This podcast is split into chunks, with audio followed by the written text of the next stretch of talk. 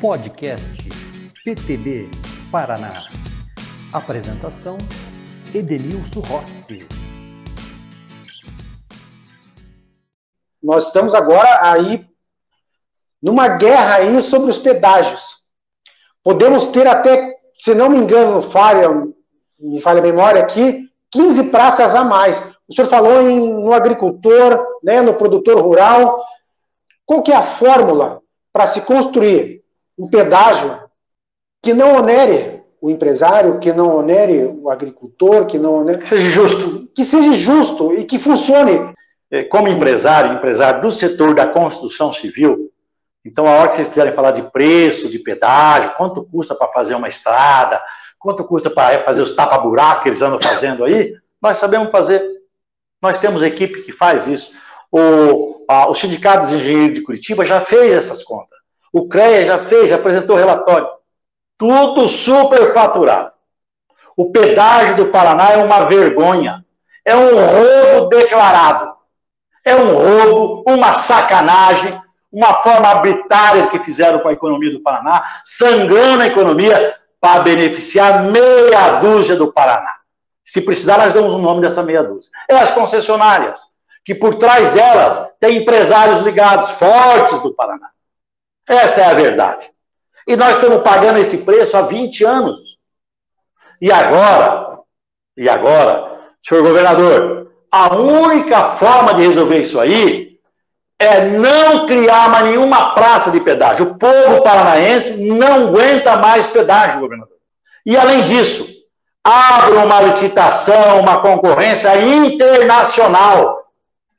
Abra uma concorrência internacional, vai vencer em outubro. Traga empresas do mundo todo para disputar o pedágio.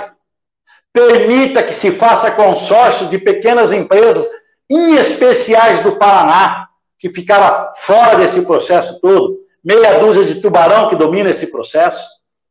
Assim, nós teríamos os mesmas praças de pedágio, com o custo, com certeza, 50% mais barato. Porque o que está se cobrando hoje é roubo, não é outra palavra, é roubo, é extorquir o produtor, extorquir o comerciante, extorquir quem produz nesse estado. Eu, eu como empresário, esperava e ainda acredito que o governador vai tomar posições mais fortes contra isso. Não é possível. Se o, quem está propondo esse modelo de negócio é o governo federal, Governador, diga ao governo federal que o senhor não aceita isto. Não à toa, a Assembleia Legislativa do Paraná, comandada pelo deputado Romanelli, tem uma assinatura de mais de 40 deputados, se não me engano, isso mesmo, contra essa nova forma de pedágio. Ninguém quer mais aumento de pedágio. Nós queremos tão apenas redução nas atuais praças de pedágio para preços condizentes. E essa, esses valores não afetam, afetam todas as áreas da nossa economia. Todas. Todas, todas as áreas da nossa economia. O vendedor, coitado, tem que ficar viajando para o Paraná para vender, o representante comercial, ao grande produtor, ao grande comprador, ao turismo, a tudo. O pedágio no Paraná, nesses 20 e poucos anos, foi a pior, a pior obra que se puderam fazer no Paraná. Sangrou bilhões de reais do Paraná. E me admira que o Ministério Público faça negociações com esse grupo. Como é que pode o Ministério Público, depois de 15 anos de roubalheira, fazer acordo? Não há acordo com esses que estão ali. Com esses que estão ali é uma coisa só. Aplicar o que está no contrato, as obras que eles não fizeram, a postergação de obra que eles praticaram. E agora, 21, Cancela o contrato de todo mundo. Governador, se não der tempo, abra as praças de pedágio, governador. Abra essas praças de pedágio, não vai acontecer nada. O senhor vai ser aplaudido no Paraná inteiro. Abra essas praças de pedágio.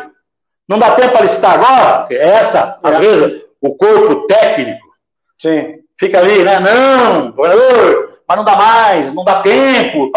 Uma hora, eu acho que é muito mais. Vence os contratos, não renova o contrato, chama a audiência pública, faz uma licitação internacional e se precisar ficar um ano aberto as praças de pedágio, que bom, o povo vai agradecer. Eu acho que o pedágio para nós é inconcebível. Não, não aceitamos essa proposta. Não aceitamos.